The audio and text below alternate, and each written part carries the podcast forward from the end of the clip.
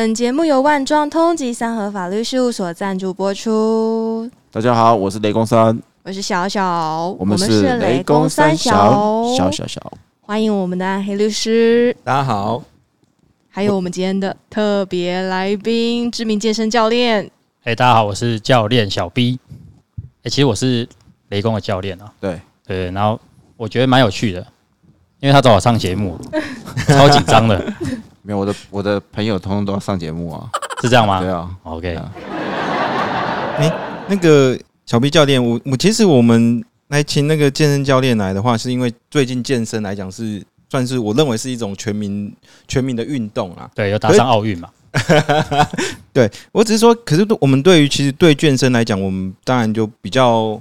就说我们对他一般来讲，我们会有一些刻板的印象。可是我们其实对健身或是健身教练这个行业，并不是这么的理解。那我听说，其实健身来讲，健身教练好像有分不同的流派，是不是？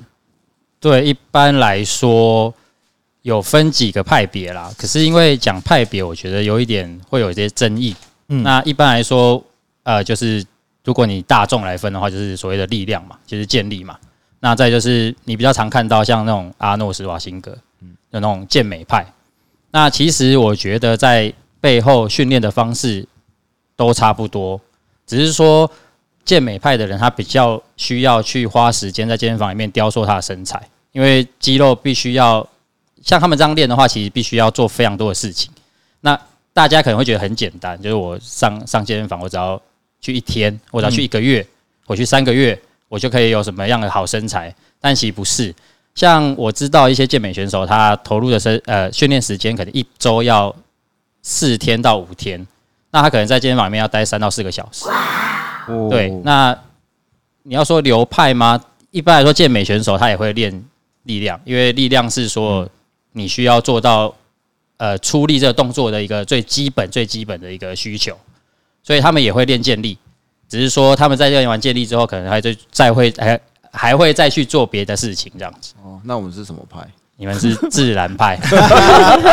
哎，那我问一下，那可是那我这样我听不出来健美跟健力是差别在哪边？所谓的健美，我们指的是什么？是就说它看起来肌肉比较漂亮吗？就如果你以直观来说的话，哎，上网搜寻你打健力跟健美差别就会非常明显了。就举个例子好了，就是健美的话，我们想到就是史特龙嘛，要不然就是阿诺嘛。嗯嗯。那如果你讲到健力的话，就是那个馆长。馆长也算是哦，因为他其实真的蛮强的。那那个光头呢？玩命光头光？你说冯 迪对冯迪冯迪索吗？冯迪索，我是没有去搜寻他啦，所以我不太知道他到底是个什么健健人盖伊，他是什么？我觉得他们比较偏向他们要推广健身这个东西，所以他好像什么都做。那他本身自己也是练了很多东西，他光是跳绳就可以跳一年呢，超猛的。所以他其实是什么都做了。所以我说健身没有所谓。特别去分什么，只有你想要什么，就是比较趋向于哪方面？就是那健美是看起来是说线条比较漂亮吗？对，就是然后健力是力量比较比较强大。比如说像一般你看那个郭幸存，嗯，你知道他那个挺举跟抓举那个数字很夸张哎，对，他是世界那个就是他前面要做的很多东西，就像健力要练的东西一样，只是说健力没有所谓的抓举或挺举，就是健力只比三种比赛，一个叫做卧推。一个叫硬举，一个叫深蹲，那他们比的是三种总和，就是可以超过多少？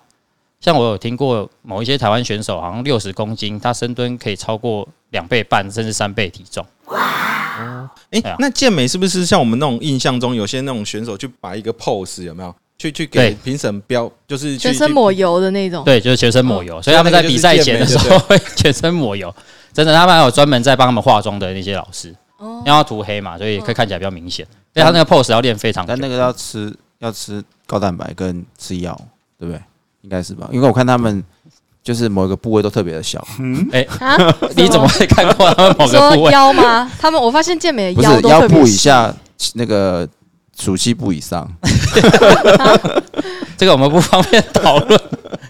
哎，一般来说是有说会用药啦，对不对？是也没人知道嘛。没有看体型吧，应该就知道吧。嗯，就是要对啦，对不对？对，因为那个体型，你光想一天摄取蛋白质的量，可能就要好几倍吧。我听说巨石强森一天要吃八餐呢。对啊，所以要吃八餐才有办法维持他现在的身体状况。哦，所以一般如果说亚洲人要到这么强壮的话，嗯，可能多少要用一点。对，而且蛋白质我们如果吃太多，就是对肾的负担会不好，对不对？哎，那要超标啦，对不对？你除非是吃到过多，就像有人说喝水会水中毒啊，嗯，可是蛋白质你要一次喝六千呢，嗯，那蛋白质你不会一次吃这么多啊，所以呃，适当的摄取是可以的。胃腹部的话，它是说，哎，一般人大概是零点八，就是你的体重零点八，比如说一百公斤就吃八十克的蛋白质一天，对。那如果你想要变壮一点，你可能吃一点二到一点五倍，但它这个蛋白质要摄取多少，在国际上有一些。就是争议啊，有不同的研究了，嗯，对，但是我自己还是提倡就是自然摄取就好了。小 B 教练，我有个问题，应该很多女生就直接找你就说，我想要有翘臀，我想要有你吗？哈，没有，就 很多人，对，就是直接找你说，哎，我想要，呃，要有那种人鱼线啊，人鱼线是女生的吗？好像不是，是男生哦。我觉得都可以就就是有那个线条，然后跟那个翘臀。然后直接要求要重点训练，那你有什么建议吗？还是你有什么想法跟看法？通常局部锻炼是不太可能的啦，因为人人的身体就好比说，你今天腹肌，有人说你有六块，有人说有八块，那是因为基因决定了一切啊。就是呃，有些人他怎么练他就只有六块，但有些人怎么练他就是八块。那你要说你要局部训练，其实不太可能，因为你底都没有打好，你要怎么局部训练？哦，底是什么？就好比说，哎，深蹲你都蹲不够重，那你要怎么去做其他事情？你当然可以去做其他事情，可是它那个效益不大。因为我们为什么一直说要做一些大重量的东西？因为你要给身体刺激，你给身体刺激的时候，你的脑神经才会开启一些开关。哦。开启那个开关之后，它才帮你增肌。嗯。那如果你今天只是说，哦，我要马甲线，我要人鱼线，那那我在家里做棒式就会有的话，你来找教练干嘛？哦，那这要搭配饮食吗？通常是要啦，七分七分靠吃，三分靠练。哦，你就想一件事情，如果你今天是一台车子啊，你是一台法拉利，你可以零到一一百，你只要三秒钟就到，可是你没有油，你跑不动，啊所以你身体就要靠饮食嘛，饮食才有热量啊，才有一些蛋白质啊，才有一些东西才才能去帮助你雕塑你的身材啊。哦，了解，七分靠天，三分靠努力。哎，不过不过，我们我们现在那个小 B 教练想请教一下，就是，像我们知道现在很多很多有很多的健身教练嘛，可是因为健身教练毕竟他不是目前来讲不算是一个。不是一个国家考试，所以他的资格认证，就我知道来讲，好像是不是好像有我们国内或是国际的，好像有不各种不同的这种认证。那你是可以大概简单介绍一下，我们国内目前来讲是有比较呃有哪几个是比较知名的，或是或是我们在或者说我们在找一般健身教练的时候，我们可以透过什么样的方式才能够让这个健身教练，就是我们可以理解他是一个可能是有取得一个专业证照，或是一种合法的一个标准。嗯，第一个问题的话，台湾其实有两位蛮知名的，就是老师啊，我们就尊称他老师。嗯，那一个叫做何一安老师，一个叫做江洁莹老师。那何一安老师的话，应该大家比较耳熟能详，因为他跟那个 SBD 的丘格有拍了一系列的影片。那他一直在提倡的是所谓年长者的训练，就是如果当你可以在有训呃有办法训练的时候，让你的肌肉、神经系统、骨质不要因为你的大脑进入了静态生活而流失的话。那你何必要去找医生？嗯嗯嗯，你就好比说，你今天可以扛起五十公斤重的东西做深蹲或做硬举，那你在日常生活中你蹲下来站起来是没有什么问题的哦。一般嗯，那那那小皮匠你自己有是有跟这两个老师，你有去有去经过他们的培训吗？还是有去？我自己是去上江建英老师的课程。那江建英老师的课程他比较偏向于运动员。嗯嗯嗯，因为我自己以前是运动员，就是以前是。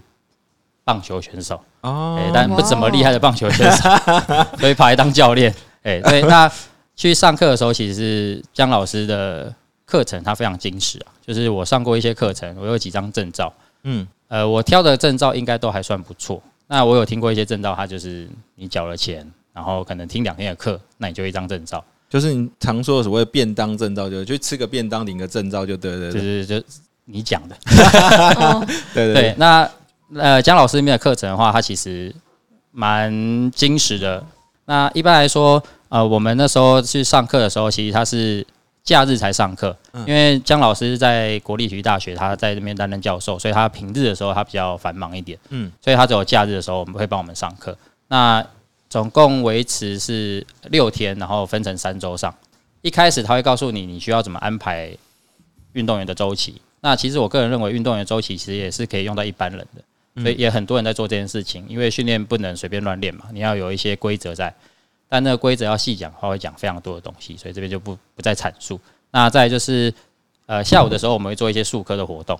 那术科的话，因为江老师讲过一句话，我觉得非常的受用，就是当你是教练的时候，然后你的选手问你说：“啊，教练，你可以做一些训练的动作吧？”那你做不起来的时候，你觉得你是教练吗？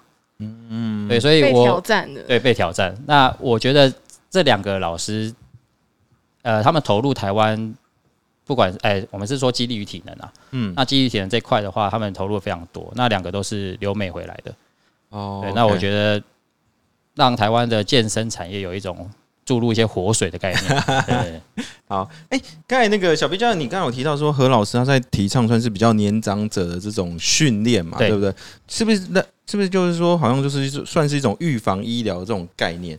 就类似，没错。因为当你可以做训练的时候，呃，因为人的大脑非常神奇，就是人类的历史上，呃，我们现在应该是最科技最发达的一段时间。那在早期的时候，比如说可能六十年前，那甚至更有久远的时候。你要摄取到一餐的适当卡路里是很难的，所以你的大脑会，比如说我今天吃的这一餐，我可能下一餐是两天后。对啊。但是因为现在不是嘛，现在你随时想要吃什么就吃什么。对，还吃到饱，吃到撑。对，那大脑其实就是它没有办法跟上这个时代演化，所以你想吃什么，你就会一直去吃，所以你会摄取很多的热量。那大脑还有一个另外一个非常重要的一个功能，它就是要活下去嘛，因为它必须要传递基因嘛。嗯。所以它活下去，它其实不需要任何的活动啊。所以，当很多人可能三十岁、四十岁，他已经适应了这个生活。比如说，我每天上下班，我每天就是起床睡觉，然后上厕所，然后吃东西，出去爬爬山。那你的大脑会自动陷入一个叫做“我已经进入静态生活”。那静态生活是非常可怕的，它会让你的三个东西流失：一个叫肌肉，一个叫神经系统，一个叫骨质。那这三的东西都是牵制在一起的。就比如说，你今天要有肌肉，你才有办法做动作嘛。那你要有骨头支撑肌肉，你才有办法做出一些你想要做的动作。那你要有神经系统，呃，导一些化学物质到你的肌肉上面，你才有办法做到你现在想做的动作。那这三个东西，如果当你进到静态生活的时候，它是会掉的非常快啊。所以它要有力量的刺激。就现在何老师一直在提倡。那我们要怎么样自自己要怎么去打破这静态生活？就找你吗？哎。现现在可能不行，我我我已经离开原本的地方，就是持续嘛，持续很重要。是，然后你要有一些逻辑在操作，你不可能一直在做同样的东西，同样的重量，你的大脑还是会适应。嗯，当它适应的时候，你做的东西，你要说有效嘛，可能没什么效果。就是你越来越顺手，可能花的力量就会越来越越越越小。对，就是就好比说，你今天去爬山，嗯，你可能会很累。那你一年都在爬山，你就会觉得这爬山这东西就对你来说是得心应手，除非你去挑战更高的山。所以很多登山者会一直挑战，一直挑战，一直挑战，一直挑战。那就像重训一样嘛，你今天蹲一百公斤，嗯，你可能一个月后可以蹲一百二十公斤。所以要一直变化的，对了。对，要一直变化。每次课程都，对啊，我觉得变化还蛮多。你不是你不是常变化吗？对啊，我我也常变化。对啊，小 B 教练，那那个你会不会遇到很多学生，就是想说，因为教练有教练的价值，但是呢，很多小资族。呃，就是可能也不太能够负担得起。那他会不会想说，就是哦，例如说用三个月的时间跟你学了一套，然后回家自己练？那嗯，这样你有什么看法，或者是有什么？我我觉得这是一个很棒的事情，就是台湾一直在步入所谓高龄化社会嘛。那其实你花一点点的时间或一点点的钱，然后跟一个教练，好的教练去学三个月，其实是可以做一些很多基础的东西。那如果这个教练又够好的话，他其实可以把很多事情都跟你讲。那当你会了这些东西的时候，你就可以去自己练，没有人说不行啊。那你是用什么方法继续再把那些学生留下来的？不好说，不好说。好，因为我我觉得教练是这样子，就是你有很多的，就像刚刚刚刚有说。啊，哎哎哎，没关系，没关系，讲。刚爱黑律师有说，哎，有很多的流派 哦。那现在科学，我们都讲求科学嘛，我们讲求数据嘛，所以有非常多的分析，有非常多的不同的训练的方式。所以我会一不断的去经历自己学习的东西，然后告诉我的学生说，我们可以做一些什么。那我觉得有时候其实私人教练也是一种陪伴啊，他就是，嗯，因为其实要想课表也是蛮辛苦的。自己健身 是一件很无聊的事情哎。对啊，有旁边有一个人在那边跟你打赛，不是很好吗？对啊，对啊，讲干话，就是大部分时间都在讲干话。呃，雷公跟我上课都在讲干话。对啊，但是我体体会到，就是说为什么我可以持续一直做，就是平常练完了，虽然我常常迟到十五分钟啊，你哪是迟到十五分钟？你迟到二十好不好？再换衣服。但是我做完以后，我都会觉得就是精力充沛，就会想要就会比较那个，想要趴下去，就 horny 是吗？不是因为 不是因为小 B 教练每一次都没有，这是有学理基础的，对不对？没有，应该说帮我们因为因为像哎哎，像雷公呢，因为因为其实他三年前的时候来我之前待的地方找我，那那时候其实我就看这个大哥就是。我我觉得他应该只是想要来这边找个人陪他聊天呐，就是运动一下。哦，嘴鼻子运动的比较多，就对对对。那当初当初来的时候，他连蹲下都有点困难啊。那我们练到现在的话，我记得他最后一次训练，因为现在疫情嘛，所以我们都没办法练。那最后一次训练，我记得他深蹲已经，如果是用安全深蹲架蹲的话，应该可以蹲到一百一到一百二。哦。对他，他年纪也有了，我觉得这应该是非常棒的一个动作。因为你要想象一件事情哈，你扛那么重的东西的时候，你身体在做什么？是你全身都在发力，嗯，那日常生活中是不会有人，就比如说你比较不会有机会又要全身发力。那你当你在健身房可以做到这件事情的时候，你在日常生活中你很多事情是不用担心的，嗯，不会有人不需要有人帮助你啊，对吧？所以长照有很多人会讲到长照这件事情，长照其实是一个方法，可是要怎么样避免你进去长照这件事情，是一个很重要的呃预防的一个指标啦。对，我就是我们说的重训不要进医院，对不对？对我个人是这么没有。刚刚我就下一集在讲哈，我刚刚知道要问你搞不同的事情 那这个我们留到下一集再讲，就交给搞不同比较专门的。好，那我们今天谢谢我们的特别来宾，我们的小 B 教练。那下一集呢，我们就继续请他来跟我们讲他因材施教的过程，有趣的事情。谢谢大家。好，拜拜，拜拜，拜拜。想揭开光明与暗黑的对决，想要拨开社会事件的内幕，请订阅雷公三小。有任何生活中大大小小麻烦事，快上万状通网站查询法律上帮你解决问题的办法，或是在万状通粉丝团留言，由知名律师亲自为您解答。